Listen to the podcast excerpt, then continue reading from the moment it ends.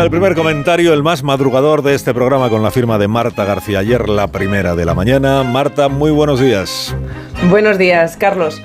Una de las muchas cosas que Pedro Sánchez debería hablar con Xi Jinping cuando le visite en Pekín la semana que viene, además de la paz para Ucrania, de su cercanía con Moscú, además de las tensiones en el estrecho de Taiwán y la China meridional, de los acuerdos comerciales con la Unión Europea, de derechos humanos, claro, y de tantas tensiones económicas, militares y geopolíticas, además de todo esto y de los globos chinos, ¿por qué no?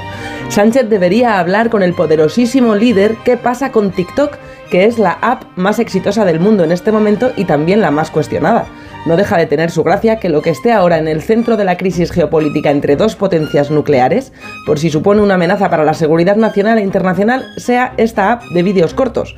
La empresa es propiedad de la firma china ByteDance y eso cada vez plantea más preocupaciones sobre la influencia del gobierno chino en esta app, por si es una herramienta de control internacional para espiar periodistas y políticos, como apuntan algunas investigaciones, y por su poder para difundir propaganda china en todo el mundo.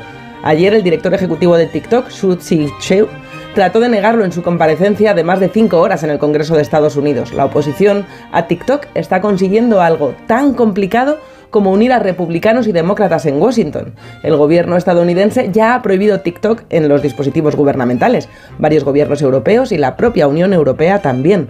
Pero Estados Unidos podría ir ahora más lejos y amenaza con una prohibición de la red social en todo el país si ByteDance no la vende.